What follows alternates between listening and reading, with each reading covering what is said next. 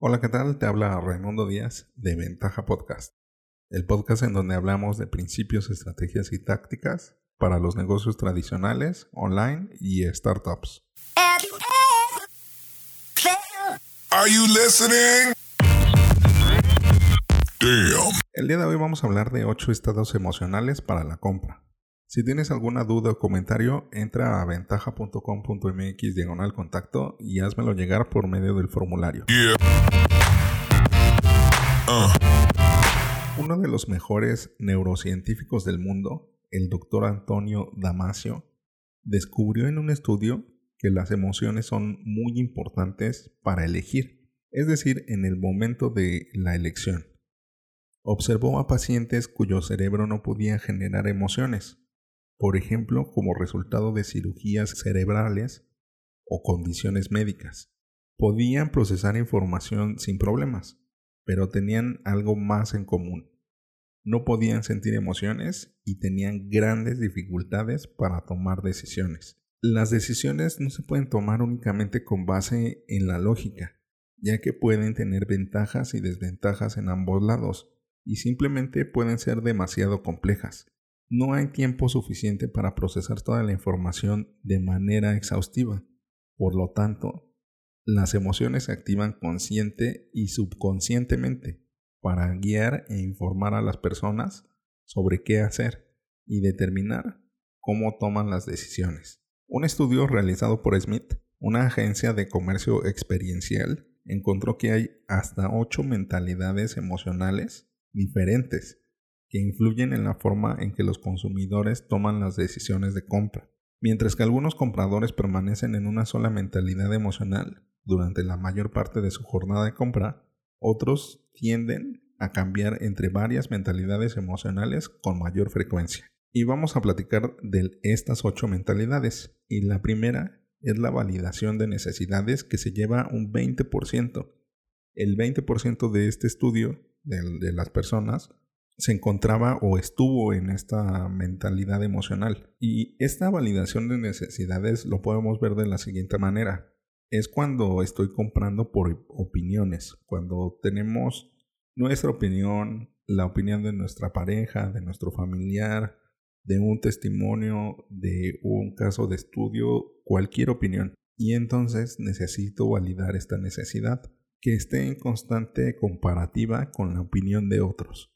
Y esto podemos hacer un análisis en nosotros mismos y darnos cuenta de que muchas veces estamos en, ese, en esa etapa, en esa mentalidad de que necesitamos esa validación. Oye, ¿qué tal se me ve? ¿Me lo compro?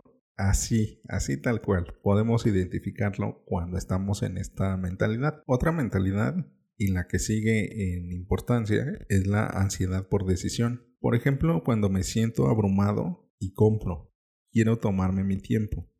Esta ansiedad que, que, no te deja, que te sudan hasta las manos y que tienes esta mentalidad de que necesitas hacerlo como algo que te obliga, como algo que te está oprimiendo, que tienes esta ansiedad por tomar esta decisión. La siguiente mentalidad, con el 16%, es el cuando me siento especial. Espero que el producto y la experiencia de compra sean los mejores de la línea, que sea lo top. Como cuando nos estamos comprando un regalo para nosotros mismos o cuando nos queremos sentir especiales al comprar en alguna tienda en específico o un producto en específico y que no necesariamente estamos pagando por el producto o el servicio, sino por la experiencia que nos haga sentir especiales.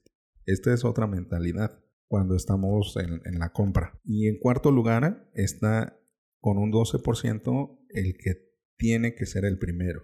Compro y compro estatus. Esto seguramente te suena y seguramente lo has visto o lo has vivido. Cuando ves esta línea de personas esperando comprar algo que se forman hasta días antes para adquirirlo, ya sea un teléfono, ya sea un evento, ya sea un regalo, una participación, el tener que ser los primeros. Y esta, este estado emocional, imagínate qué grande es, qué fuerte es, que nos obliga a cambiar nuestra posición, que tenemos que hacer un esfuerzo físico. Eso de verdad que es, es fuerte, es fuerte el, el hecho de que tengamos que que movernos hacia otro lado, que vivir incomodidades de, no sé, o sea, que no puedas ni ir al baño, que tengas que estar ahí en la fila sin moverte. Bueno, esa es una mentalidad emocional, que es la de tener que ser el primero. Y la quinta en un 11% es saberlo todo. Cuando nos decimos estoy comprando información, más de lo que realmente estoy comprando algo, que puede ser sobre todo en los productos de información. ¿No te ha pasado que has comprado un libro, un curso, un entrenamiento, un taller, sabiendo que tú ya sabes esos temas, pero necesitas saberlo todo, necesitas saber ese extra, ese pedacito que no te han dicho, ese gran secreto? Aquí aplica muy muy bien esta mentalidad en saberlo todo y se lleva un 11%. En, la, en el sexto lugar está con un 10% el compra y se hace. Me frustro fácilmente cuando compro porque no entiendo por qué necesito todas estas formas adicionales de comprar. O sea que estamos en esta urgencia. se compra y se hace y basta, no hay discusión. Esta mentalidad a veces necesitamos nosotros incentivarla y a veces nuestros prospectos llegan de esa forma. No, no me impidas que te compre. Yo vengo a eso y lo voy a hacer. En un 9% está la mentalidad de que quieres algo de diversión, que solamente es algo divertido, algo entretenido. Ir de compras es un hobby y me gusta divertirme. Y muchas veces sabemos quiénes son o qué género de los seres humanos son los que se pasan en esta mentalidad. Y digo la mayoría, porque conozco muchos hombres que también les encanta estar en esta mentalidad. Y por último, con un 9% también evitamos el remordimiento. Tenemos esta mentalidad emocional. Ir de compras es una tarea para mí. Estoy buscando comprar en el camino más fácil y confiable. Y quiero evitarme ese remordimiento. Sé que posiblemente en el futuro tenga esta culpa de no haberlo adquirido. Y esto pasa muy fuerte o, lo podemos incentivar con las ofertas. Aquí solamente hay que tener cuidado porque no podemos estar haciendo ofertas de descuento de precio reducido tan seguido porque pierde el valor. O sea, ya no se percibe como algo valioso lo que estamos ofreciendo.